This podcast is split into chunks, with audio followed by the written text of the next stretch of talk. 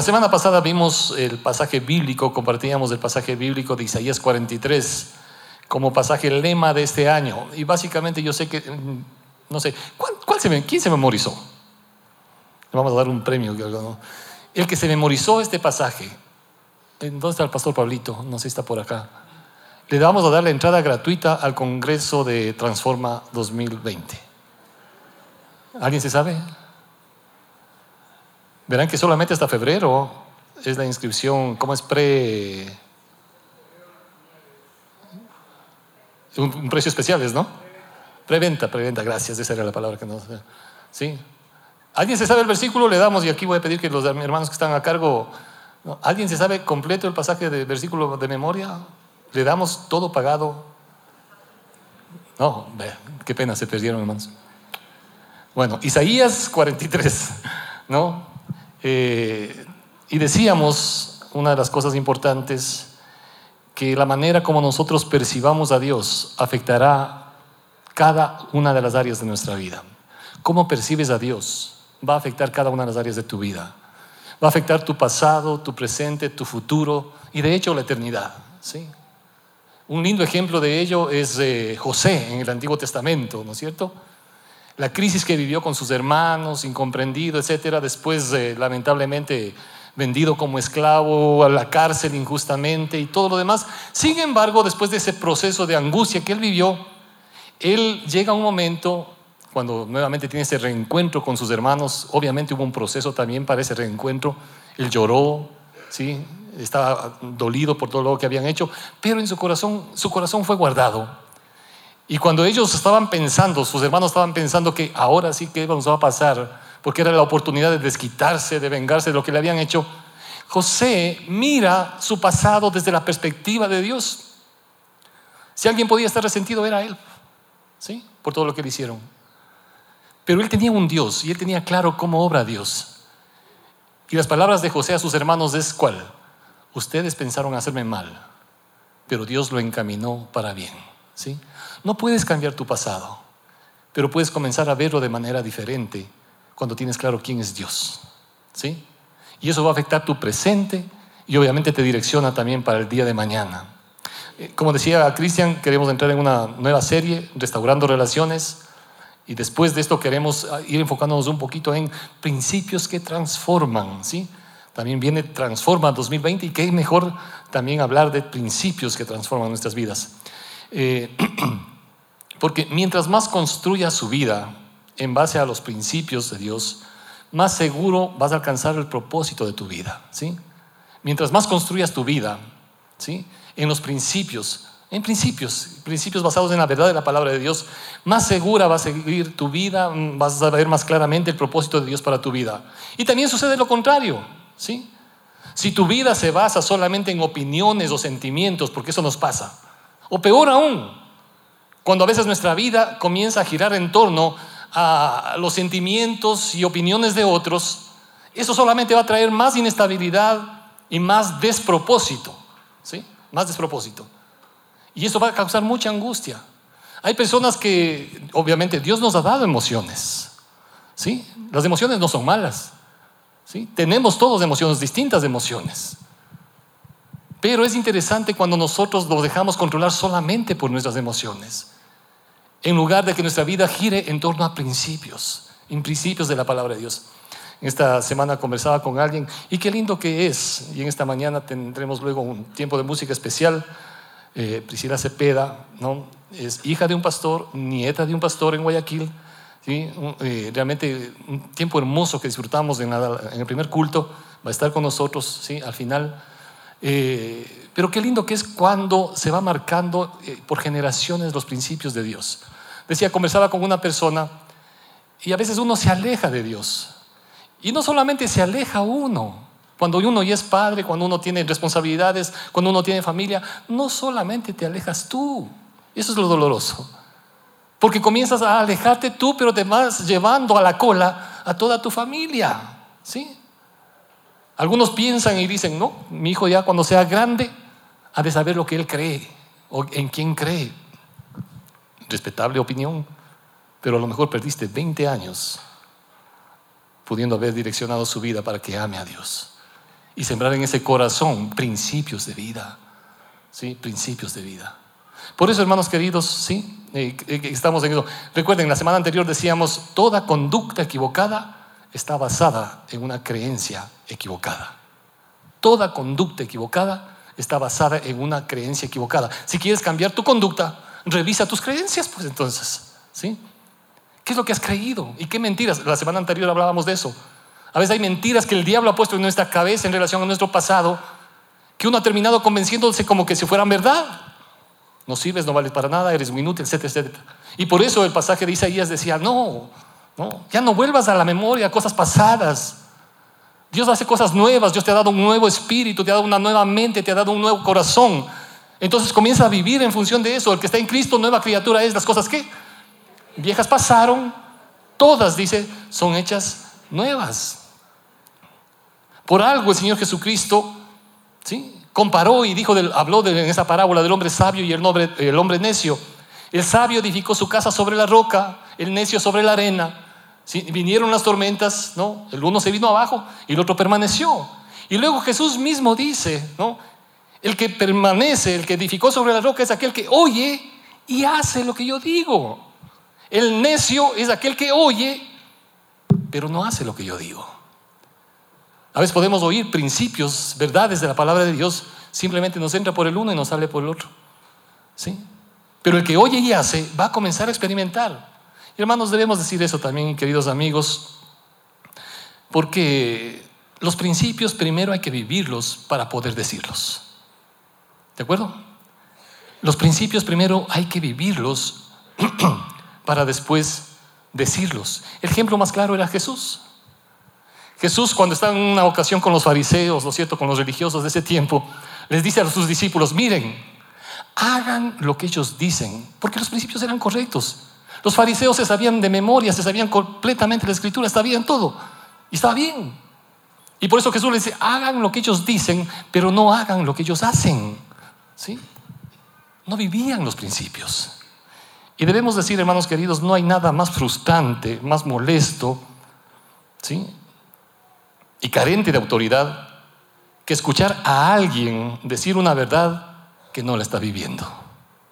¿Es así o no es así? ¿No? No hay nada más frustrante y carente de autoridad. Alguien que dice una cosa, pero no vive lo que está diciendo. ¿Sí? Y una cosa más, obviamente sí entristece, causa dolor y pesar cuando hay personas que prefieren alejarse y no saber nada de Dios, de las cosas de Dios, de la iglesia, etcétera, etcétera, por la incoherencia que han visto. Y a veces esas cosas las han visto de una manera muy cercana en su propia familia. ¿sí? Hijos que no quieren saber nada de Dios, nada de iglesia, porque ven la incoherencia en el trato que se tienen como padres. ¿No? Si así, ¿para qué estar creyendo en Dios? ¿Para qué estar asistiendo a la iglesia? Ese tipo de incoherencias afecta y frustra terriblemente. Me entristece, sí, ver amigos que en un momento estuvieron comprometidos con Dios, hasta sirviendo a Dios, y ahora ellos y por ende sus hijos no les interesa ya para nada los temas espirituales. Por eso qué importante es saber perseverar. El Señor habló de eso, perseverar. ¿Sí? Y tener en cuenta también que los que fallamos somos nosotros, no es Dios, no son los principios eternos de la palabra de Dios. Y por eso mientras usted más construya su vida en los principios de la palabra de Dios, usted va a conocer de mejor, con mayor claridad cuál es el propósito de Dios para su vida. Es bueno y considerar esto. ¿Sí? Nosotros somos los que fallamos, no Dios ni sus verdades eternas. Eso no cambia. Y usted en la medida que decide creer y obedecer, usted va, a también a encontrar ¿no? la bendición para su vida, a pesar de que posiblemente ha visto incoherencias en otros. Nuestra responsabilidad con Dios, hermanos queridos y amigos, es de manera personal. Y esto incluye en lo que respecta a nuestras relaciones, ¿sí? Con Dios, como padres, como pareja, etcétera, etcétera, ¿sí? Entonces, quiero invitarles a que abramos nuestras Biblias en Romanos 12, 18. Y a la persona que está al lado suyo, si está dormida, dígale, permíteme, te despierto. Aunque a veces, como digo, déjele más dormir. Dios habla a veces en sueños Así es que quién sabe que el Señor le está revelando ahora algo mismo a alguien ahí que está. ¿sí? Algunos yo les veo desde acá y es impresionante. ¿no? Parece que Dios les revela algo, pero espléndido, porque están hasta con la boca abierta. Romanos 12, Yo disfruto desde acá de veces esos, cuadros. Romanos 12, 18. ¿Ya? Dice aquí la palabra de Dios, si es posible, en cuanto dependa de vosotros, ¿qué cosa? Estad en paz con todos los hombres, si es posible. En cuanto dependa de vosotros, estad en paz con todos los hombres. Vamos a orar un ratico, Padre. Gracias por la verdad de tu palabra. Y queremos disponer nuestro corazón, nuestro pensamiento, todo nuestro ser para buscar tu guía, tu dirección en nuestras vidas. Te suplicamos en el nombre de Cristo Jesús. Amén. Cuando Isaías estaba diciendo, no os acordéis de las cosas del pasado, no las cosas pasadas, ni, ni traigáis a la memoria cosas antiguas. He aquí yo hago cosa nueva, pronto saldrá la luz, ¿no la conoceréis? Otra vez abriré camino en el desierto y ríos en la soledad. Y decíamos que no puedes cambiar tu pasado, pero sí arruinar tu presente y tu futuro cuando te quedas estancado en aquellas cosas que lastimaron tu corazón en el ayer. Te puedes quedar estancado definitivamente. Pero cuando miras a Dios, ¿sí? Y conoces quién es Él, tu mirada, ¿sí? Aún del pasado va a ser diferente. El ejemplo es José, ¿sí? Dios tiene propósitos a veces en cosas que ni siquiera entendemos. Vas a disfrutar tu presente y tu mirada en el futuro está seguro porque sabes en quién y de quién depende tu vida definitivamente. Ahora, para restaurar, y, quisiera decir esto con mucho cuidado, para restaurar una relación se requiere mínimo de dos personas. ¿sí? Para restaurar una relación se requiere mínimo de dos personas. Pero para perdonar se requiere solamente una persona. ¿Sí? Muchas ocasiones. Para restaurar una relación, por lo menos dos personas. Pero para perdonar, con que haya una, ¿sí? ya es un logro significativo.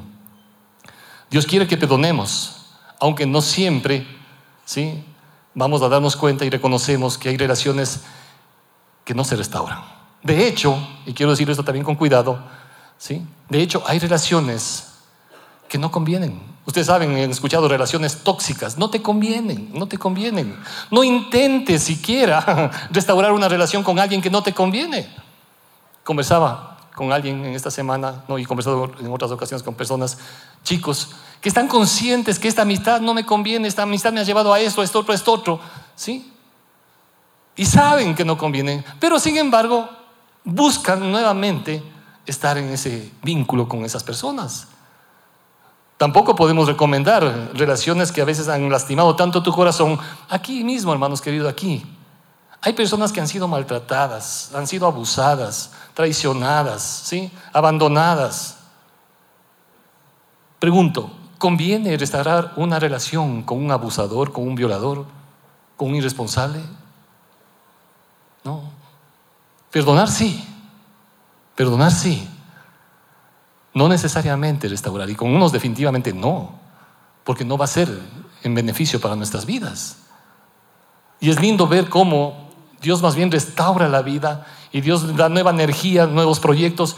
Me encanta ver cómo Dios va permitiendo que muchas personas que han vivido ese tipo de experiencias salgan adelante. Y sí, ven su pasado doloroso, triste, angustiante, pero no se quedan ahí, no se quedan ahí. Han perdonado, pero no han vuelto a caer en lo mismo. ¿sí? No han vuelto a caer en lo mismo. Cuando dice aquí Romanos 12, 18, ¿sí? 12, 12 18, si es posible, en cuanto dependa de vosotros, estar en paz con todos los hombres. Hay dos cosas que quisiera dejar con ustedes en esta mañana. La primera es, considere esta primera frase, si es posible. ¿Sí? Si es posible. ¿No? Porque hay, hay situaciones, como digo, que no serán posibles. Pero eso no significa que yo ponga a todas las situaciones en el mismo envase. Eso puede ser muy cómodo, ¿sí? ¿Es posible restaurar realmente algo? En ocasiones veo cómo prevalece el orgullo, la prepotencia, el egoísmo. Y es curioso cómo reaccionamos los seres humanos, incluso siendo creyentes, ¿no? Estaba recordándome en el primer culto, años atrás, ¿no? Años atrás, recuerdo una familia, y era curioso, porque esta persona, una señora, si es que ella venía al culto de las nueve y sabía que venía su suegra al culto de las nueve, ella prefería venir al culto de las once. ¿No? O viceversa, ¿no? Si sabía que su suegra va a venir al culto de las nueve, entonces ella se cambiaba. Con tal de no ver a la suegra. Bueno, es comprensible quizás en algunas cosas.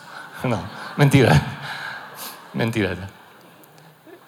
Pero eh, eh, vivía atada a eso. Claro, podemos estar aquí cantando, adorando, todo lo demás, ¿no? Tal vez unas cosas bien. ¿Será posible restaurar la relación con una suegra? ¿No? Hasta eso hace Dios, milagros. O sea, pero ah, que era triste cómo la relación se había deteriorado terriblemente, terriblemente. ¿sí? Se deterioró totalmente. Eh, en ocasiones, eh, pero lamentablemente, como dije hace un momento, ¿no? prevalece el orgullo, la prepotencia, el egoísmo. ¿sí? Por ello, lo que se requiere, y el Señor Jesucristo dijo, aprended de mí que soy manso y humilde de corazón. Para restaurar se requiere humildad. La persona que tiene un corazón humilde, ¿sí? va a considerar que tal vez también se equivocó. Tal vez también se equivocó. Y la persona humilde comienza a ver en la situación cuál es la viga que está en mi ojo, antes de ayudarle a quitar la paja del ojo ajeno. A mí me encanta la actitud que tiene David, ¿no es cierto? El rey David. Ustedes saben que el Salmo 51 es un salmo de confesión profunda del rey David, ante una situación que también él era grave, tremendamente grave. Ustedes conocen la historia, ¿sí? Salmo 51, ahí dice en muchas Biblias, ¿no es cierto? La oración de confesión de David cuando él hizo esto, esto y aquello, ¿sí? Y usted ve, y todo el Salmo 51 prácticamente comienza en primera persona de singular, ¿sí? Es una confesión en primera persona de singular. No soy bueno para gramática, ¿sí? Yo recuerdo en la escuela, ¿no es cierto? Y no sé cuántos recuerdan acá. Le enseñaban a uno pretérito plus perfecto segunda forma. ¿Y eso? ¿Cómo se come? ¿No? Bueno, algo entiendo de primera persona singular. Porque David comienza a decir en el Salmo 51, yo pequé, mi pecado te declaré, yo he cometido esto, yo. ¿Sí? Y eso es importante, hermanos queridos. Un corazón humilde que reconoce la gracia de Dios se da cuenta primero delante de Dios en qué es lo que uno, uno ha fallado. Por eso cuando uno va a restaurar algo, primero Dios te hace ver aquellas cosas que están en tu vida. Y cuando uno ve lo que está delante de Dios, por eso no puede haber restauración si primero no restauras tu relación con Dios. Es difícil. Nadie da lo que no tiene. Si tienes el perdón de Dios, entonces vas a perdonar, como dice el Señor, ¿no? Si no perdonáis a los hombres, o sea, ¿cómo quieres? Si no, pero cuando estás bien con Dios, en esa relación con Dios, Él te da la capacidad para hacerlo también y para restaurar lo que sea posible restaurar. ¿Sí? Humildad, humildad. Es la gracia de Dios. Yo recuerdo cuando recién conocía al Señor, y hace algún tiempo, y cuando entendí el perdón y la gracia de Dios y viendo pasajes en la Biblia que hablan al respecto, cuánto era lo que Dios me ha perdonado, me di cuenta también que yo cuánto había ofendido. ¿no? Y a veces simplemente dejamos pasar situaciones que ya se han venido dando, que es parte de la historia de uno en la casa, con la mamá, con los hermanos, etcétera, etcétera. Pero Dios trajo a mi corazón, a mi conciencia, algunas situaciones que yo había lastimado a mi mami. ¿sí? Había ofendido a mi hermana. Y busqué el momento apropiado y fue tan, tan especial, ¿no? Ellas no esperaban que pase eso. De hecho, ya, como pasa en muchas ocasiones, ya está, pasó. ¿no? Como decíamos, a, alguien creo que me estaba proponiendo volver a cantar, eh, no, no de José, José Pepe Pepe me decían ahora. No, ya pasó, entonces ya dejaron eso. Pero fue interesante cuando yo les dije, les pedí perdón, ¿sí? Sentí que la relación y sentí que eso que había estado estorbando, el Señor lo sanó. Y he conversado con algunos de ustedes que han hecho lo mismo y a veces con situaciones muy difíciles, muy complejas con relaciones bien, bien complicadas, donde, como digo, no tanto a veces para restaurar una relación, pero sí para perdonar. Algunas personas de ustedes inclusive han escrito, ¿sí? porque yo sé que es muy complicado con algunas personas tener un acercamiento, pero han escrito diciéndole, ¿no? esto pasó, yo siento en mi corazón pedirte que me perdones. Ahora, David, cuando confiesa, lo hace en primera persona singular, reconociendo él la parte de responsabilidad que él tiene. ¿Sí? ¿Qué es lo que hacemos nosotros muchas ocasiones, hermanos queridos? Cuando queremos arreglar algo con alguien, sí reconocemos la parte de responsabilidad que tenemos. Y a lo mejor, pongamos un X caso. Usted tiene a lo mejor solamente el 10% de culpa de esa situación. Porque el 90% de culpa tiene la otra persona. ¿Sí? A usted lo que le corresponde reconocer y pedir perdón es por el 10%. ¿Sí? Porque a lo mejor dije, perdóname porque te dije que eres un ignorante. ¿No? Es que te dije ignorante, ¿por qué? Es que tu mamá es así, asado cocinado, es que cuando usted le puede sacar miles de cosas al otro. No haga eso. Sí, perdonar es reconocer el porcentaje que me corresponde a mí y dejar que la otra persona reconozca delante de Dios. Puede que lo haga, puede que no lo haga, pero no, se, no saque en cara al otro. David lo que hace es eso, confiesa su pecado, reconoce su maldad, ¿sí? Y él comienza a experimentar lo que es la gracia, el perdón de Dios sobre su vida. Hay creyentes que sin conocer a Dios han llevado a su pareja a distanciarse de sus, de sus familiares, a veces por absurdos resentimientos, ¿sí? Y otros siguen eh, siendo creyentes y nunca han visto siquiera si es que es posible a lo mejor restaurar esto. Y han dado por hecho que esto se acabó. Y prohibido ir a la casa de la suegra, prohibido ir a la casa del papá, prohibido esto y prohibido esto otro. ¿No? Y cuando dice la palabra de Dios, espérate un ratito, ¿será que acaso es posible? ¿Hay algo imposible para Dios? Cuando tú pones esto delante del Señor, ¿sí? quiero dejarle eso en su corazón nada más. ¿Será que acaso sea posible restaurar algo? ¿Sí? ¿Qué impide que eso se restaure? Hay creyentes también, no solo familias, que han sido lastimados por hermanos en la fe, algunos líderes inclusive. Pero ¿qué impide que haya perdón? ¿Sí? A veces hay terribles distanciamientos, ustedes saben, por temas económicos se han dañado relaciones súper lindas, súper saludables, súper buenas, familias, ¿sí? Que han mantenido una unidad preciosa por temas económicos, el rato que comienzan ahí, se daña completamente, se acaba todo completamente. Y esto no es nuevo, fíjese lo que dice en el libro de Corintios capítulo 6, primera de Corintios capítulo 6, algunos versos brevemente. Primera de Corintios capítulo 6 dice el apóstol Pablo, ¿Osa alguno de vosotros, el primer culto digo, Osa no es la esposa del oso por si acaso acá, pero dice, ¿Osa alguno de vosotros, cuando tiene algo contra otro, ir a juicio delante de los injustos y no delante de los santos? ¿O no sabéis que los santos han de juzgar al mundo? Y si el mundo ha de ser juzgado por vosotros, ¿sois indignos de juzgar cosas muy pequeñas? ¿O no sabéis que hemos de juzgar a los ángeles? ¿Cuánto más las cosas de esta vida?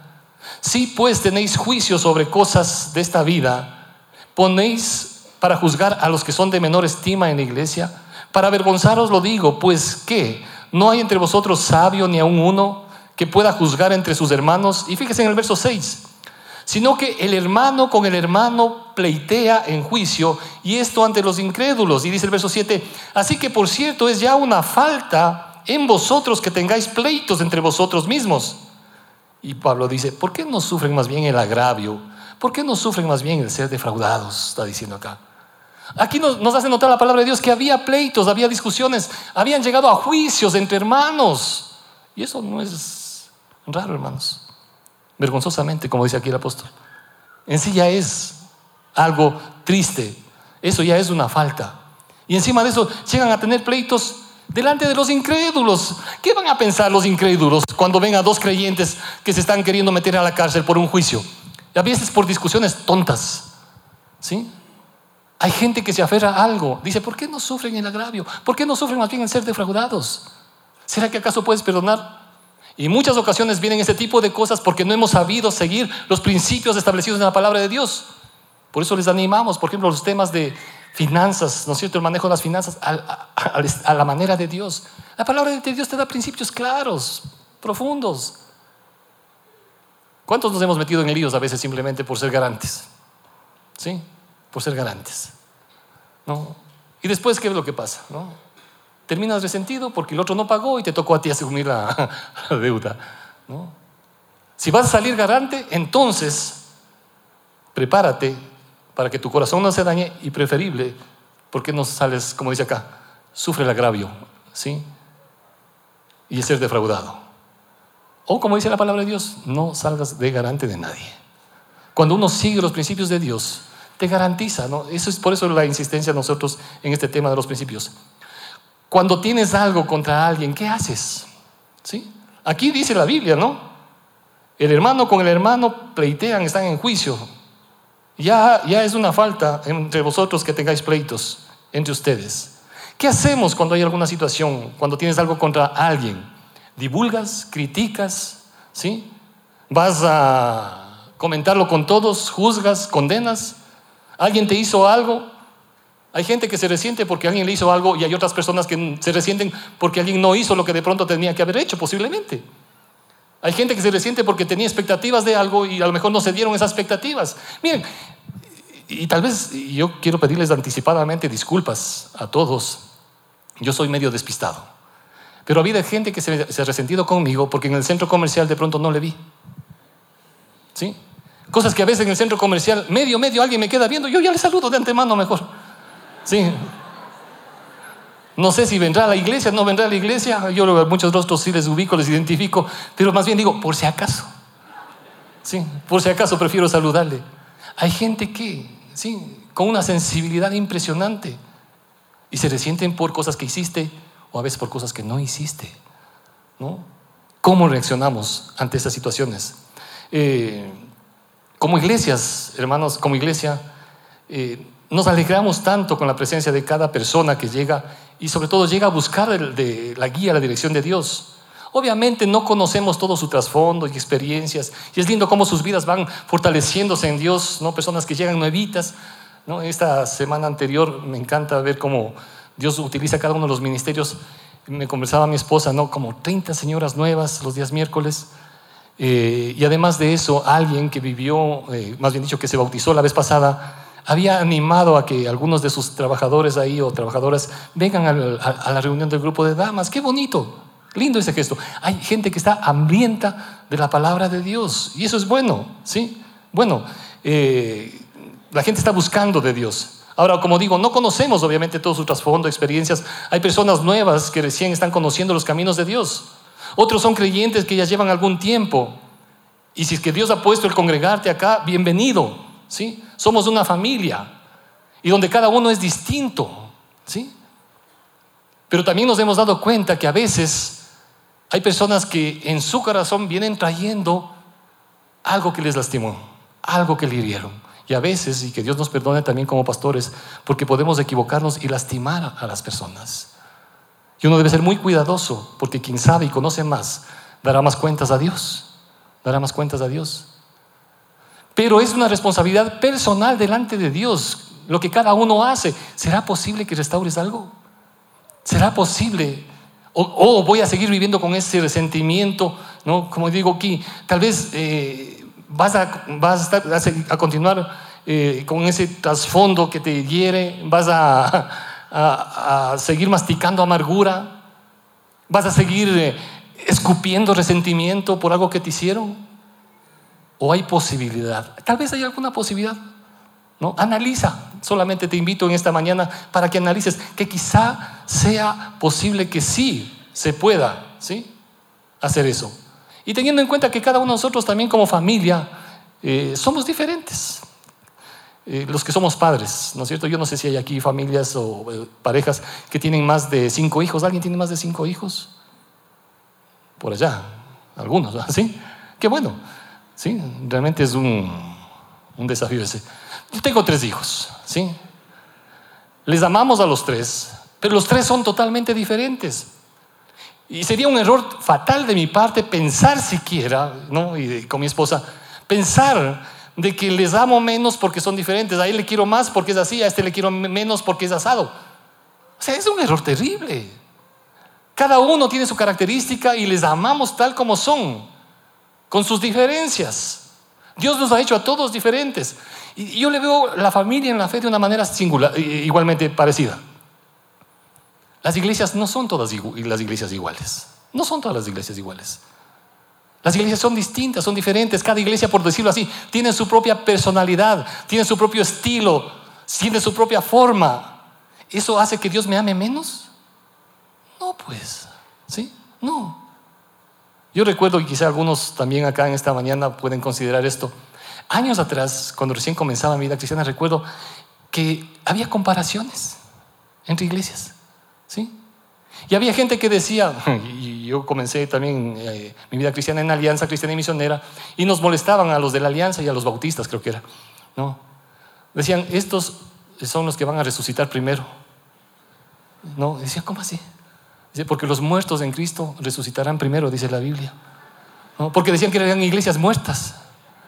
Es decir, que no cantan, que no utilizan esto, que no utilizan esto otro, que no levantan las manos, que no aplauden, que no sé qué, que no hablan en lenguas. No. Se comenzaba a juzgar en base a formas. ¿Sí? Hermano querido y mi amigo querido, Dios no te ama menos, ¿sí? Porque seas diferente a otra persona o asistas a otro lado. El amor de Dios es para todos. Y es un error total de nuestra parte cuando nosotros comenzamos a juzgar o criticar a otras personas que han sido redimidas por la sangre del Hijo de Dios. ¿Sí? Y eso es importante entenderlo. Cada hijo es distinto. Y la segunda pregunta, ¿sí? La primera es, ¿será posible? Como dice aquí ¿no? Romanos, si es posible en cuanto dependa de vosotros. Entonces la segunda parte es, ¿depende esto de mí? ¿Depende de mí que pueda darse algún tipo de acercamiento y restauración? ¿Quién es responsable en tomar la iniciativa, en otras palabras? ¿Quién es responsable? A mí me llama la atención, y a veces cuando estamos en un centro comercial, cuando vamos con mi esposa, ¿no? estamos eh, por los corredores del, supermercado, y es interesante porque de pronto a alguien se le cayó algo, o simplemente acomodaron mal y se cayó algo. Usted lo ha visto, ¿no es cierto? Van las personas con el coche, quedan viendo ahí. No, y se van. ¿No? Decir, no, ¿acaso yo voté? ¿Sí? Para eso hay empleados que les pagan, que ellos levanten, pues. Sí les ha pasado eso, ¿no es cierto? Hay otras personas, en cambio, que no podemos ver eso. Y simplemente, no importa que no hayas votado tú, simplemente tomas y coges y pones. ¿Qué pasó? ¿Sí? Se te cayó las manos, dejaste de... ¿Qué, qué te pasó por hacer eso? Nada. ¿Sí? Hay cosas que dependen de mí, pero en muchas ocasiones nos gusta la comodidad. ¿No? Nos gusta la comodidad. Y eso en todo, hermanos queridos, en todos los aspectos de la vida. Aquellas cosas que no atenten a mi comodidad. Entonces por eso digo, si es posible, y aún a veces superando tu comodidad, depende de ti, también superando a lo mejor tu comodidad. Y hay cositas pequeñas, ¿no? No quería decir esto, pero eh, cosas tan simples como el parqueadero. Digo, gracias a Dios por el espacio que tenemos del parqueadero, gracias a Dios. Pero a veces nos falta, nos falta. Y hay personas que de pronto están ahí, ¿no es cierto?, ayudándonos a direccionar el parqueadero y todo lo demás.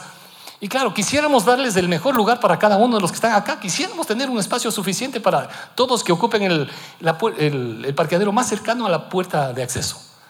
¿no? Y a veces ya no hay, ¿no?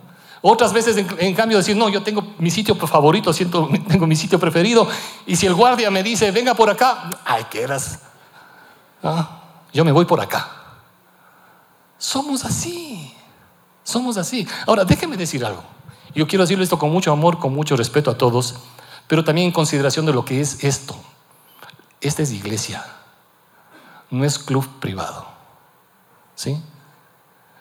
Yo no soy miembro de ningún club. Me han invitado, sí, en algunas ocasiones a tomar un cafecito, he disfrutado con los hermanos ahí en algún club. Y es lindo, ¿sí? Acá este valle tiene características bien bonitas de algunos clubes. Sí, gloria a Dios. Y gloria a Dios por los que pueden estar ahí. Sí, disfruten con su familia. Y si pueden bendecir a alguien más, bendigan a otros. Sí. Pero la iglesia no es club. No es club. Ahí en el club usted podrá tener empleados que cada empleado se esfuerza por qué? Atender bien a quién? Al cliente, pues.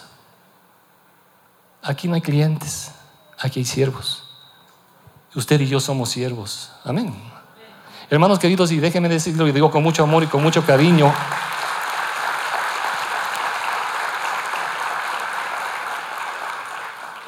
Porque usted y yo somos tan importantes como el guardia que cuida los carros. Amén. ¿Sí? ¿Quién es responsable?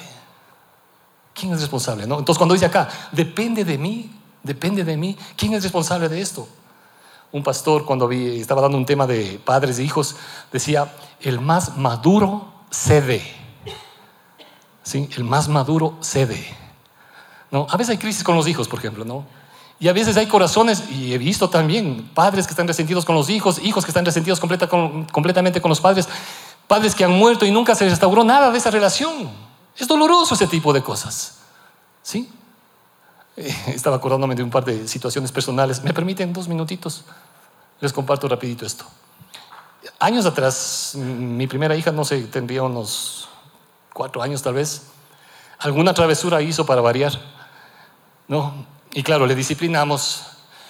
Y, fue interesante porque yo estaba recostado en la cama, ¿sí?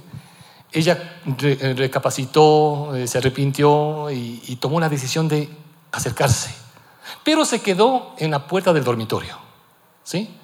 Con una carita triste, cabizbaja, me alzaba a ver la mirada, ¿no? Yo le quedé viendo, recostado en cama, ¿no?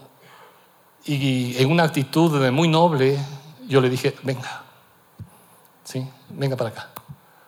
¿No? Yo esperé que venga corriendo a abrazarme, ¿sí? La guambra me alza a ver y me dice, o sea, ¿qué más quiere ya? No? O sea, ella fue la que hizo lo indebido, ella fue la disciplinada, se queda ahí parada y encima de eso le invito yo para que venga donde mí, ¿sí? Y ella se queda paradota. ¿no? le dije dos veces, ¿no? Y estaba que me comenzaba a arder, ¿no? Y ahí recapacité, digo, ah, ah, ¿no? ¿Qué me cuesta a mí? Salir de mi comodidad para ir a abrazarle a ella. ¿Sí? Y créanme, hermanos, que fue el abrazo más tierno que pude tener de ella. Cuando estoy dispuesto a salir de mi comodidad.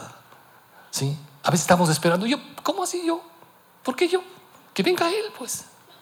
¿Sí? Que me pida perdón. Ojo, por eso dice la Biblia, ¿es posible? Si es que es posible, analiza si es que es posible. Segundo, en cuanto dependa. ¿Sí? En cuanto dependa. Hay cosas que tú puedes tomar iniciativa en el nombre del Señor. Hace unos años atrás, mi esposa, Dios puso en el corazón de mi esposa y, y eso que les digo, lo quiero compartir con, con todo el cariño, pero también habiendo tenido la autorización de mi esposa. Le pedí permiso como deben hacer todo esposo. Eh, le pedí permiso para compartir esto. ¿sí? Años atrás Dios puso en el corazón de ella tener un acercamiento con su papá. ¿sí? Nunca, se nunca creció con su papá. ¿sí? Nunca creció con su papá. De hecho, creo que fue a los 13 años que creo que le conoció por primera vez y después ya nada que ver. Después volvió a saber de él cuando supo que ella estaba enamorada mía. ¿Sí? Y finalmente, la siguiente ocasión que supo, eh, fue cuando se había opuesto, después me contaron la mamá, se había opuesto eh, cuando supo que nos íbamos a casar. ¿no? Un hombre que nunca estuvo al lado de ella, que nunca eh, cumplió su responsabilidad de padre, sin embargo cuando se entera que su hija se va a casar, se opone. ¿no? Y de hecho la última vez que nos contaba mi querida suegra que está en la presencia de Dios, eh, Dios nos dio una bendición especial de compartir con ella, una mujer luchadora, trabajadora, salió adelante sola, ¿sí? como algunas mujeres acá. ¿sí? Y, yo recuerdo eh, cuando la última ocasión que había tenido ese acercamiento eh, con el papá de mi esposa fue cuando ya nació nuestra hija. ¿sí? Y había ido prácticamente incluso hasta el sitio donde vivíamos, ¿no? En San Carlos, en el norte de Quito y se había estacionado ahí. Y después le entró pánico conocer a su hija y a, su nieta, principalmente. ¿no? Así es que no salió del carro. El hombre tiene recursos, tiene posibilidades. ¿sí? Así es que lo que había hecho es, en ese rato, un cheque. ¿sí? Le había dado a mi suegra, ¿no? diciéndole, dale, ¿no? para que se ayude con la guagua. ¿no? Mi querida suegra, de una manera muy digna, agarró el cheque le rompió y le lanzó en la cara. No, yo dije, ¿por qué hizo eso? ¿Acaso el cheque era para ella? sí. Era para, era para mi No, digo de broma. No. Y esa fue la última vez, sí, que tuvo algún intento de acercamiento. Ustedes saben, acá hay algunos ministerios de la iglesia, uno de ellos es eh, el encuentro de mujeres. Y algún tiempo atrás Dios había puesto en el corazón de mi esposa tener un acercamiento con su papá. ¿sí? Y no sabía cómo hacerlo, no sabía cómo hacerlo, hasta que una ocasión las tías de mi esposa le, le, dicen, mira, dice Marita, eh, le vimos a su papá en un programa de televisión, él tiene una fundación, ¿no? Entonces solamente le comentaron eso. Y ella ya venía con eso en su corazón. Entonces me dice, no sé cómo hacer. Digo, bueno, déjame averiguar. Comencé a averiguar, comencé a investigar, y logré conectarme con el canal que, que había pasado el reportaje, etc. Eh, y al final, para no alargarles, conseguí el teléfono de él, le llamé por teléfono y lo que quería, principalmente yo, quería hablar primero con él, ¿sí? antes de que hable ella, para saber en qué terreno va a pisar mi esposa, en otras palabras. ¿sí? Quería saber un poquito. Así es que le llamé, me presenté, le dije, soy fulano de tal, ¿sí? mi esposa es tal, ¿sí? ella es hija de la señora. El tipo se quedó un poco callado. Le digo, mire, por si acaso no estamos interesados en nada, porque nunca le dio nada, ni siquiera el apellido. ¿sí? Pero el hombre no sé si pensaba que a lo mejor yo estoy interesado en la fortuna, en alguna cosa, ¿qué estaría pensando? Que el hombre, en pocas palabras, me negó todo, ¿no? ¿De quién también será hija? Ahí me ardió, hermanos. Ahí estaba a punto de olvidarme que soy pastor. ¿Sí? Y tenía todas las ganas de soltarle ese rato, no, cretino, baboso, ¿sí? irresponsable, sinvergüenza. ¿no? Y, Dios creo que me permitió, mm, ¿Sí? Dije, mire, a nosotros no nos interesa absolutamente nada. Lo único que quería es saber, porque mi esposa quería tener un acercamiento con usted, pero ya veo, ¿sí? Así es que Dios le bendiga, ¿no? Mi esposa quería solamente acercarse para pedirle perdón y perdonarle. Nada más, nada más. Pasó un mes, no le dije nada a mi esposa porque todavía estaba por dentro que me ardía. ¿Sí? Entonces dije, no, ¿qué va? ¿Para que ella haga eso? No. ¿Para que le trate así? No. Sin embargo, después de un mes le dije, y también ella en un momento dado había llamado. Le dijo lo mismo en otras palabras. Pero ella sintió de parte de Dios la libertad de decirle que le perdona por todo lo que había hecho y también por lo que ella había sentido hacia él. ¿sí? Y fue un tiempo especial de bendición para mi esposa. Hermanos queridos, en cuanto dependa de mí, ¿sí? si es posible, si es posible. ¿Sí? Es lo que está diciendo la palabra de Dios. Termino con este pasaje. Dice Colosenses 3, Vestidos pues como escogidos de Dios, santos, amados, de entrañable misericordia, de benignidad, de humildad, de mansedumbre, de paciencia, soportándoos unos a otros y perdonándoos unos a otros. Dice, y aquí esta frase, si alguno tuviere queja contra otro, de la manera que Cristo os perdonó, así también hacedlo vosotros. Y sobre todas estas cosas, vestidos de amor, que es el vínculo perfecto, de la manera que Cristo te ha perdonado, puedes perdonar. Si es posible, si depende de ti, puedes hacerlo. Amén. Puedes hacerlo. Pídele a Dios que Dios te dé la sabiduría, la gracia en el tiempo de Dios, a la manera de Dios. Pero no sigas cargando en esclavitud algunas cosas. Hay gente que me dice, no, estoy pidiendo a Dios que me llene de su amor. Hermano, Dios ya no te va a dar más amor. Él ya dio todo su amor manifestado en la cruz con su Hijo Jesucristo. La Biblia dice que Él nos ha dado, eh, ha derramado, dice, su amor en nosotros por el medio del Espíritu Santo que ha sido derramado en nuestras vidas, en nuestros corazones. Dios no te ama menos porque te, portas mal. El amor de Dios está permanente para ti. Y por eso es lo primero que debes experimentar es el amor de Dios, el perdón de Dios. Porque nadie da lo que no tiene. Si no tienes perdón, no vas a perdonar. Si no tienes amor, no vas a poder amar. Necesitas del amor de Dios en tu vida. Amén. Primerito necesitas eso. No estoy hablándote de una religión necesitas de la gracia, el amor, el perdón de Dios. Si te gustó esta prédica, te invitamos a que te suscribas a nuestro podcast y nos sigas en YouTube, Facebook e Instagram como Encuentro con Bahía. Además, recuerda que cada semana tendremos una prédica nueva para ti.